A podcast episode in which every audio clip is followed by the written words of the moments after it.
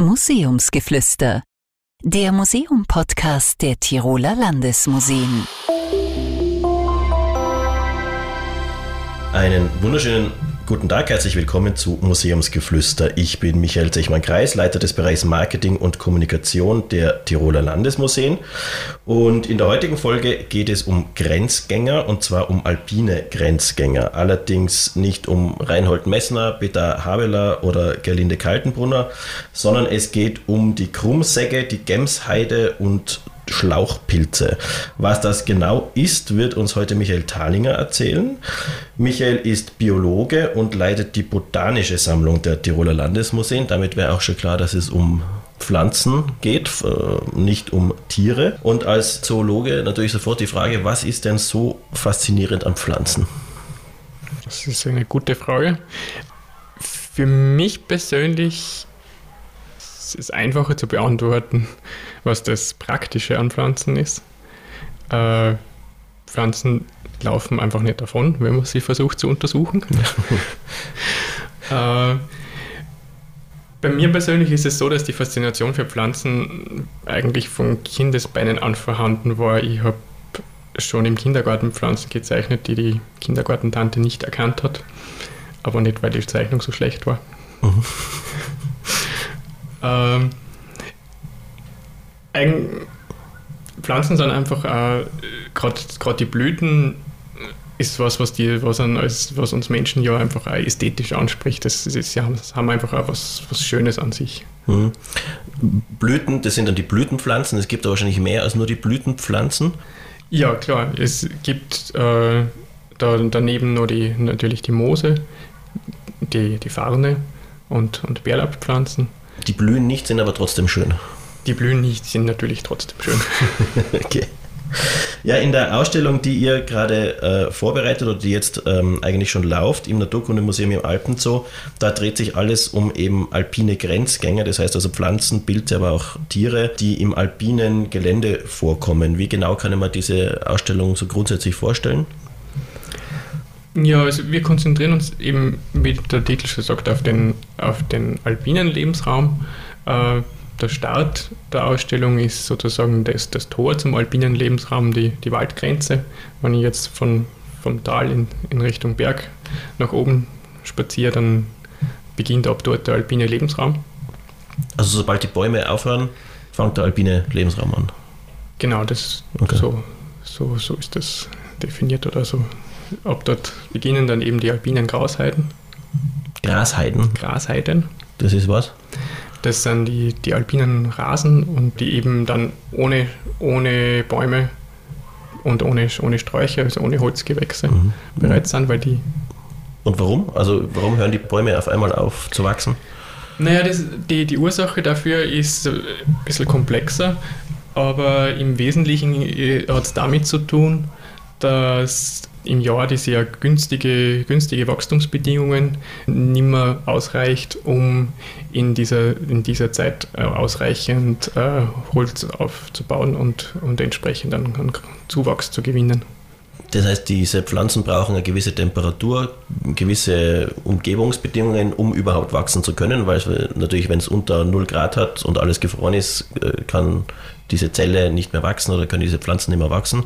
Und ab der Waldgrenze ist es dann so, dass die Bedingungen übers Jahr so schlecht sind, dass man nur sehr wenig Zeit hat zum Wachsen. Sehe jetzt, habe genau, das ist der entscheidende Punkt, dass einfach die Zeit nicht mehr, nicht mehr ausreicht. Okay.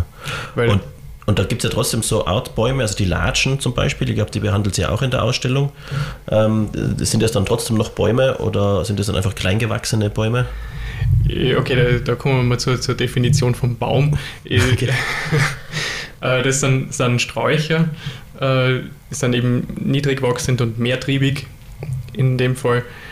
Und äh, die schaffen es ein kleines Stück höher.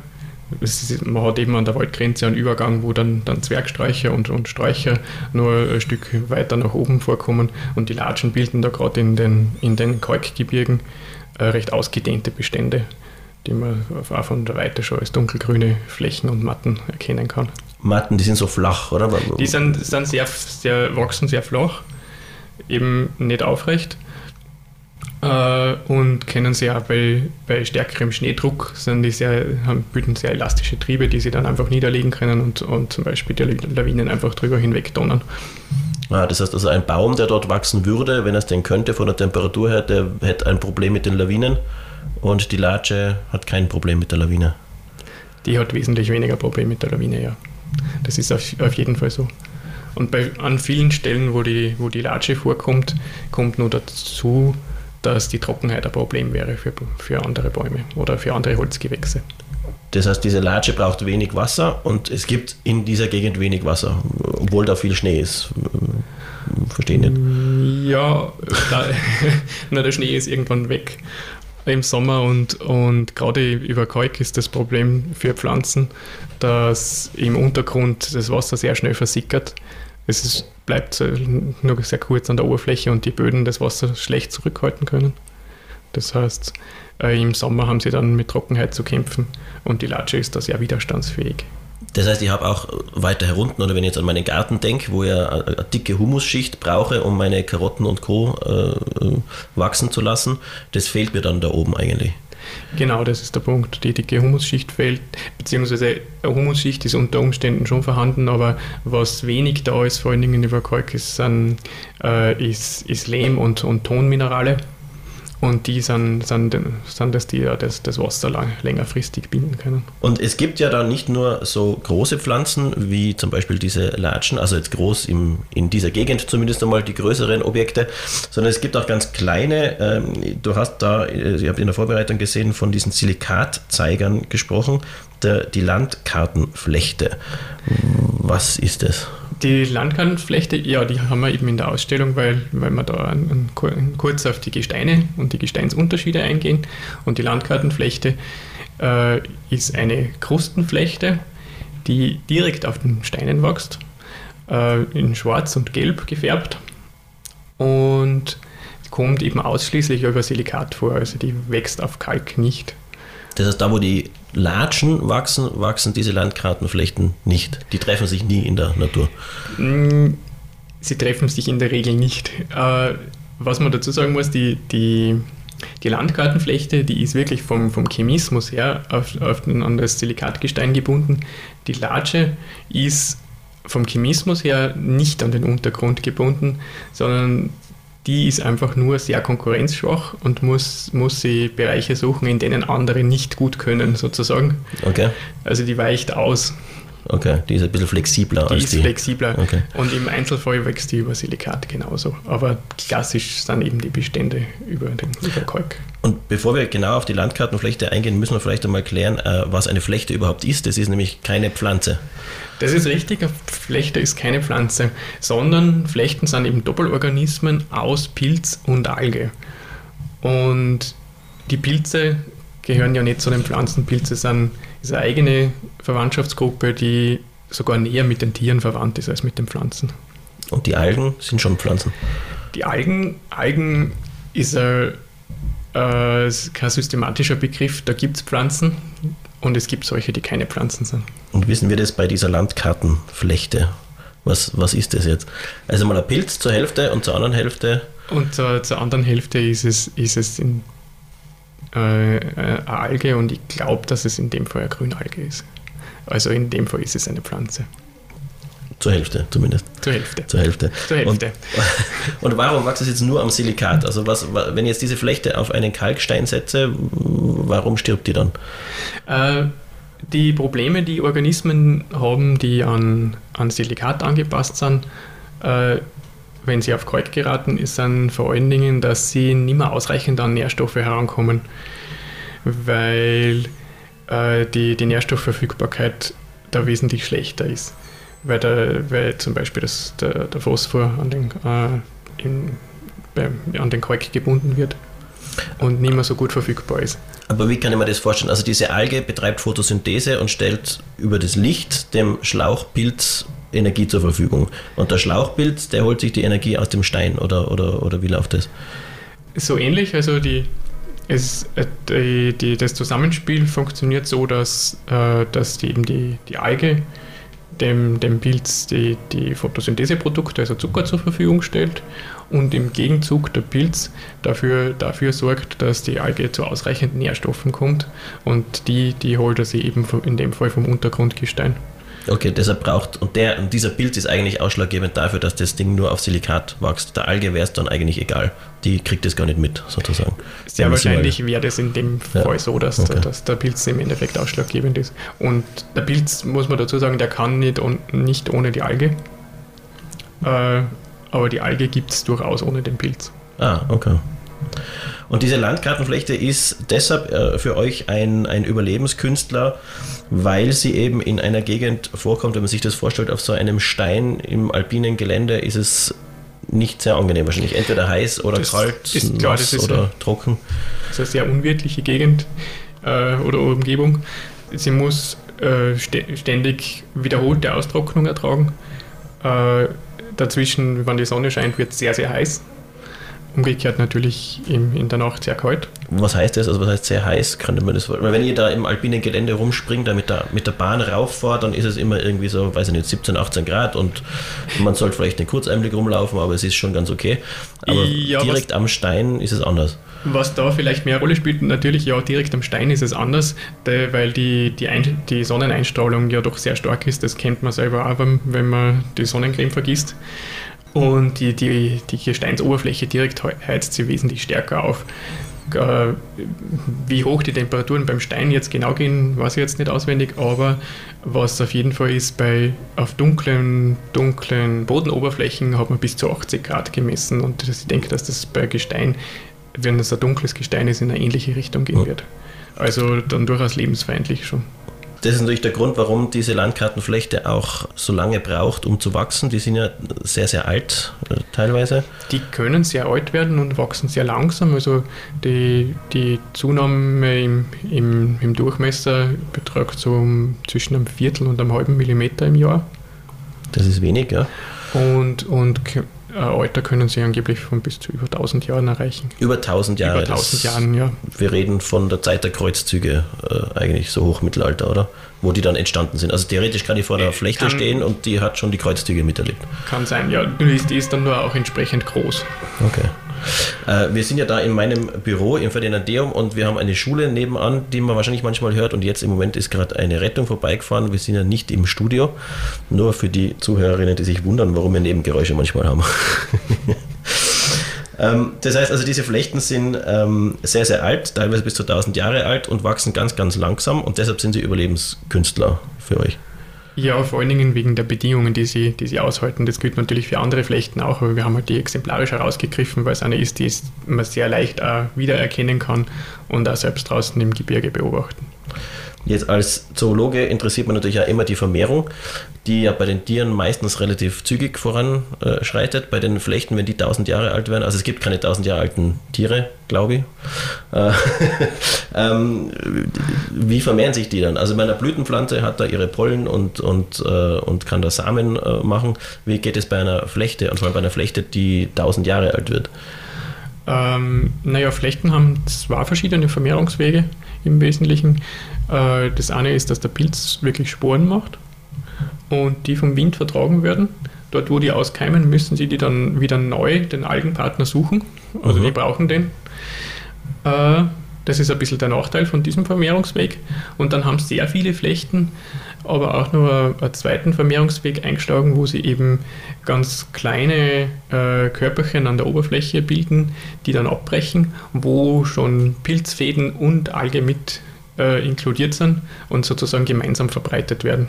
Durch den Wind oder durch, Wind, durch Tiere? Genau, oder? durch Wind oder auch durch, durch Regentropfen weg, weggeschleudert und, und, und dadurch verbreitet. Also das ist im Prinzip so etwas ähnliches wie Samen, nur sind es keine Samen. Es, so es, sind einfach Teile, Teile der Pflanze das, oder halt der Das der sind Teile, Flechte. ja. Also die, das ist ein, es ist ungeschlechtliche Vermehrung in dem Fall, die, die klonen sieht in dem Fall einfach. Ah ja, Klone. Wir haben Klone am Berg dann. Ja, also als diese Flechten zu wachsen begannen, vor 1000 Jahren ungefähr, da gab es auch schon diesen alpinen Rasen. Und in diesen 1000 Jahren, habe ich mir ausgerechnet, ist dieser alpine Rasen nur einen Meter weit gewachsen. Und zu diesem alpinen Rasen gehört die Krummsäge. Ja, genau, also die Krumm, die, diese Wachstumsgeschwindigkeit, die, die gerade erwähnt worden ist, das, das trifft auf die Krummsäcke zu. Die Krummsäcke ist ein, ein, ein grasartiges Gewächs, also ein Sauergras.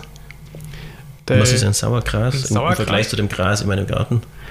Äh, ist äh, schon nahe verwandt, äh, hat aber äh, wächst ein bisschen, bisschen anders, hat im Normalfall eine, dreiseitige Symmetrie, die, die Süßgräser, das sind die Gräser im Garten, die wachsen normalerweise mit, mit schauen die Blätter in zwei verschiedene Richtungen, also 180 Grad.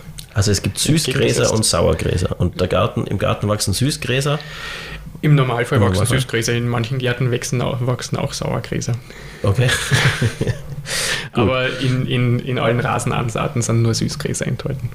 Okay, und am Berg wächst dieses Sauergras und das wächst sehr langsam. Das wächst sehr langsam wie viele Arten in, in den Gebirgslagen, aber an dem ist es besonders gut untersucht.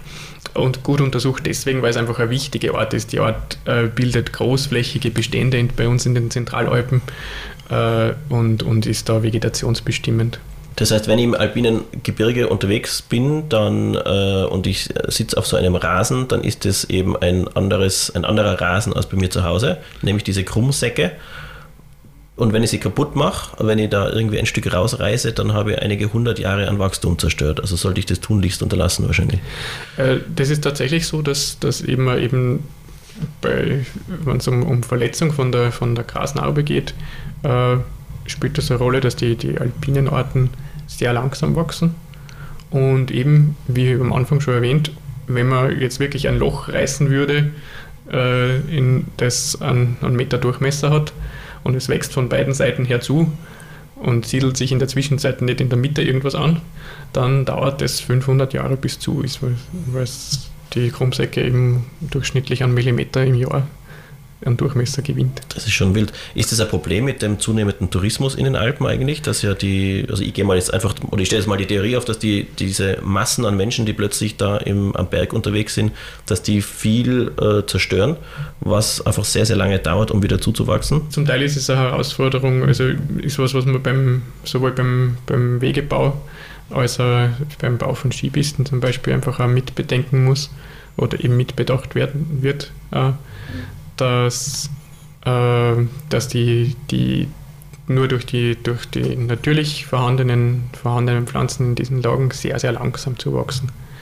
Und dass man da einfach auch unterstützend wirken muss und die, die mitunter permanent pflegen muss, damit das nicht, nicht die Bodenoberfläche offen bleibt und dann Erosion stattfindet und der Boden ganz weg ist dann auch.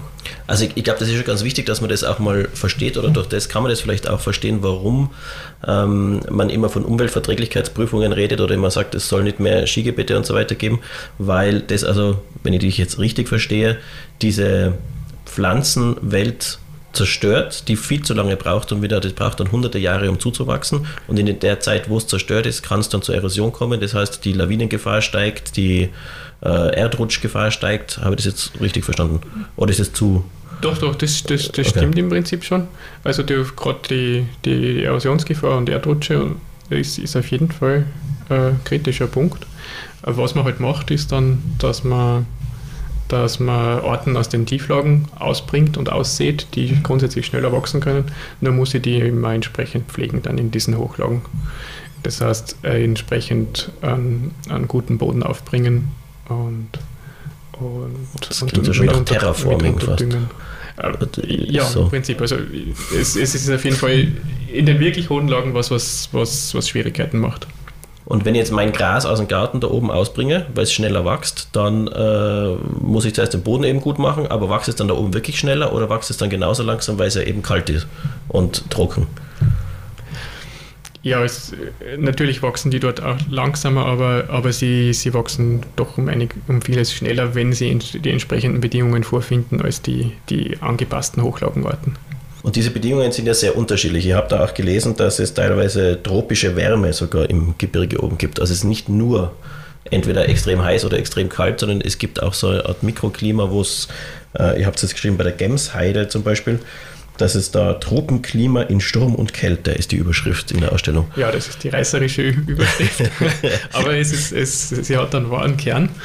Und zwar äh, ist die Gemsheide ist, ist ein Spalierstrauch oder Teppichstrauch, der ganz dicht angepresst an den Boden wächst, mit kleinen rosa Blüten zur Vorstellung. Äh, und dadurch, dass der so dicht am Boden wächst, nutzt er einerseits dadurch schon einmal das, das Wind, windärmere Bo Bodenklima, also in mhm. Bodennähe ist, ist, sind die Windgeschwindigkeiten ja schon geringer und dadurch, dass er so dicht wächst, kann er im, im Inneren des Bestandes eben ein eigenes Mikroklima etablieren, wo sie die einzelnen Triebe gegenseitig schützen und es ist da die, die Temperatur dann bei entsprechender Einstrahlung im Vergleich zur Umgebung um bis zu 20 Grad wärmer gemessen worden als, als in der Luft drüber. Das heißt, es außen hat es 4 Grad und diese Pflanze macht sich ein Klima, wo es 24, angenehme 24 Grad hat und du schreibst da auch in diesem Text äh, praktisch nie unter 80 Prozent Luftfeuchtigkeit. Deshalb Tropenklima. Deshalb Tropenklima, genau. Und nutzen das dann andere auch aus? Also ich denke jetzt dann natürlich wieder an die Tierwelt, die natürlich die Pflanzen dann wieder ausnutzen und sich, äh, wird sicher irgendwelche Käfer oder so geben, die sich denken, ja, immer 24 Grad ist besser als 4 Grad das und dann diese Gemsheide nutzen, um dort zu wohnen. Davon ist auszugehen, ja, ich denke, das ist gut vorstellbar. Müsste man die Zoologen fragen. Müsste man die Zoologen fragen, fairerweise. Ich habe ja zuerst auch vom Terraforming gesprochen, also von äh, dem äh, Verändern von fremden Planeten, um sie äh, zu besiedeln, als Science-Fiction-Fan. Ähm, und ich habe da auch gelesen, es gibt auch noch die zierliche Gelbflechte, die sind ja immer sehr schöne Namen, zumindest auf Deutsch, die zierliche Gelbflechte. Und diese Gelbflechte hat im Experiment 18 Monate lang ungeschützt im Weltraum überlebt. Erstens wer kommt, also warum mache ich sowas? Warum nehme ich eine Flechte und setze sie im Weltraum aus und schaue dann, ob sie noch überlebt? Äh, was hat das für einen Sinn? Und ähm, was zeigt das äh, bezüglich Überlebenskunst? Oder wie macht sie das? Man, bezüglich Überlebenskunst ist es auf jeden Fall mal beeindruckendes Faktum. Ich habe mir die Publikation durchgelesen, wo sie, wo sie über dieses Experiment schreiben. Der Hintergrund davon war, dass man eben ausprobieren wollte, äh, ist es überhaupt möglich, äh, dass Leben zum Beispiel mit einem Kometen durchs Weltraum transportiert, durch den Weltraum transportiert wird? Und Aha. ähnliche Überlegungen im Hintergrund. Also ist es möglich, dass Leben im Weltraum äh, von einem Planeten zum anderen theoretisch transportiert werden könnte? Ich glaube, derartige Überlegungen sind hinter dem Experiment gestanden. Okay. Und man hat da eben als einen Versuchsorganismus diese zierliche Gelbflechte ausgewählt, weil sie eben auf auf der Erde schon in sehr extremen Lebensräumen vorkommt und extreme Bedingungen überleben kann. Aber natürlich 18 Monate im freien Weltraum toppt es noch einmal um einiges. Ja. Bei uns, also, also noch im, auf der Erde, sind das die Lebewesen, die am höchsten eigentlich vorkommen, oder? Flechten sind. Also diese Gelbflechte. Diese oder, Gelbflechte oder gehört mit zu den Flechten, die, die die sehr hoch steigen. Also Im Himalaya ist die auf über 6000 Metern noch gefunden worden. Mhm. Äh, die höchsten Funde von Flechten sind im Bereich von, ich glaube, 7000 Höhenmetern in, in, etwa im Himalaya. Und dann gibt es noch Schneealgen, die es noch einmal auf, auf 1000 äh, auf 7300 Meter geschafft haben. Aber in der Höhe hat es wahrscheinlich nie über 0 Grad oder wie, wie sind da die? Oder? Ich, das würde ich nicht annehmen. Es ist dort ja genauso, dass wenn die, die Sonneneinstrahlung da ist, äh, dass, dass es dann kurzfristig zu einer Erwärmung kommt an der Gesteinsoberfläche direkt. Äh, es ist aber bei Flechten tatsächlich so, dass es da manche gibt, die, die auch bei niedrigeren Temperaturen Lebensfunktionen zeigen. Das ist ein Unterschied zu den, zu den höheren Pflanzen. Aha, okay. Das heißt, die können da weiterhin sich vermehren und wachsen, aber halt auch extremst langsam unter diesen Bedingungen. Sehr, sehr langsam.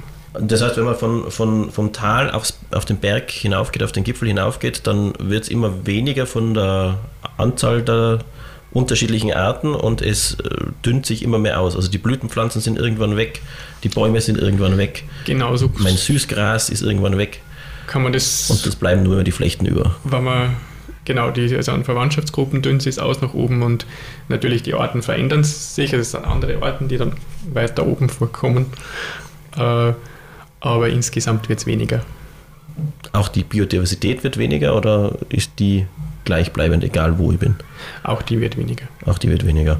Also das heißt, je, je weiter hoch ich hinaufkomme ins Hochgebirge, desto lebensfeindlicher wird und am besten angepasst sind eben diese Flechten, also sprich Lebewesen aus Pilz und Alge, die ganz, ganz langsam wachsen können und sich sehr, sehr viel Zeit haben, um ihr Leben zu leben. Ja, und eben diese, diese zierliche Gelbflechte, die hat sich nur einmal einen ganz speziellen Lebensraum oder eine spezielle Nische gesucht. Die wächst nämlich auf, auf besonders exponierten äh, Felsen, die von Vögeln als Sitzplatz genutzt werden. Okay? Und damit ist für die Düngung, für die Düngung schon gesorgt, weil die, die profitiert da von dem Vogelkot.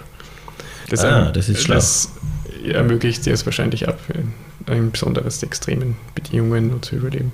Das heißt aber, auch Vögel kommen dann auf über 6000 Meter vor. Ja, aber natürlich können das auch Vögel sein, die nur am Durchzug sind und dort einmal rasten. Das ist der Unterschied. Die Flechte, die sitzt dort für immer. Ja, die kann sich ja nicht fortbewegen, genau. Ja. Außer durchs Weltall fliegen. Mit Hilfe. Ja, danke äh, für die, für die interessanten Einblicke in diese Überlebensstrategien im Hochgebirge. Es gibt in diesem Podcast ähm, eine Rubrik, eine einzige Rubrik und diese Rubrik heißt, welches Museum sollte ich mir noch anschauen, bevor ich nicht mehr ins Museum gehen kann? Welches Museum ist für dich das, neben dem Tiroler Landesmuseum natürlich, das schönste und wichtigste und besuchenswerteste Museum? Und ich sage absichtlich im Vorhinein nicht, dass diese Frage kommt, damit sie ehrlich beantwortet wird. Ähm, ich, wenn ich das jetzt so, so ad hoc und ganz schnell ich sagen muss, dann ich habe immer sehr beeindruckend gefunden das Haus der Natur in Salzburg. Aber was mich aufgrund der, der, der begrenzten räumlichen Ressourcen äh, im Verhältnis zu dem, was es geboten hat, immer sehr beeindruckt hat, aber an die, die kleinen Ausstellungen, die in, im Biologiezentrum der, der oberösterreichischen Landesmuseen immer wieder waren. Die, die habe ich mir immer sehr gern angeschaut, muss ich sagen. Das ist in Linz. Das ist in Linz, In ja. Linz. Okay. Ja, vielen Dank, äh, Michael. Und ganz unabhängig von den alpinen Grenzgängern oder von diesen äh, Geschichten, die der Michael jetzt erzählt hat, würde mich noch interessieren, äh, wie man mit diesen Pflanzen forscht, also wie man das als Museum auch sammelt, weil ich äh, weiß natürlich, die, die Tierwelt kann in Alkohol einlegen, kann sie trocknen und aufspießen, wenn sie Insekten sind, ich kann sie äh, ausstopfen, aber äh, werden diese Pflanzen auch in Alkohol eingelegt? Oder wie, wie sammle ich diese, diese ganzen Pflanzenbelege? Also der klassische Weg, um so einen Pflanzenbeleg zu, zu sammeln und zu archivieren, äh, ist einfach die Pflanzen zu pressen und zu trocknen. Und in dieser Form äh, sind sie dann auch sehr, sehr lange haltbar, vorausgesetzt, sie werden nicht mehr feucht.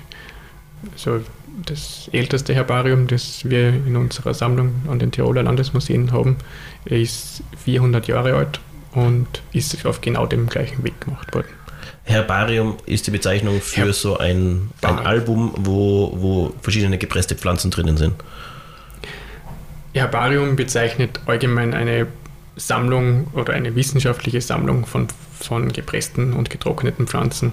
Das kann, so wie das früher war, eben dieses historische, es war das in Buchform, wo die Pflanzen drinnen aufgeklebt waren.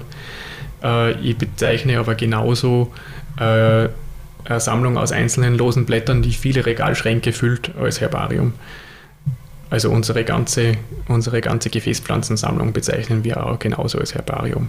Die umfasst allerdings über 200.000 Belege. Jetzt 200.000 Gefäßpflanzen. Was sind nicht Gefäßpflanzen? Oder was ist eine Ah, okay, Gefäßpflanze? ja, Steht die in Gefäßpflanze. einer Vase oder was ist?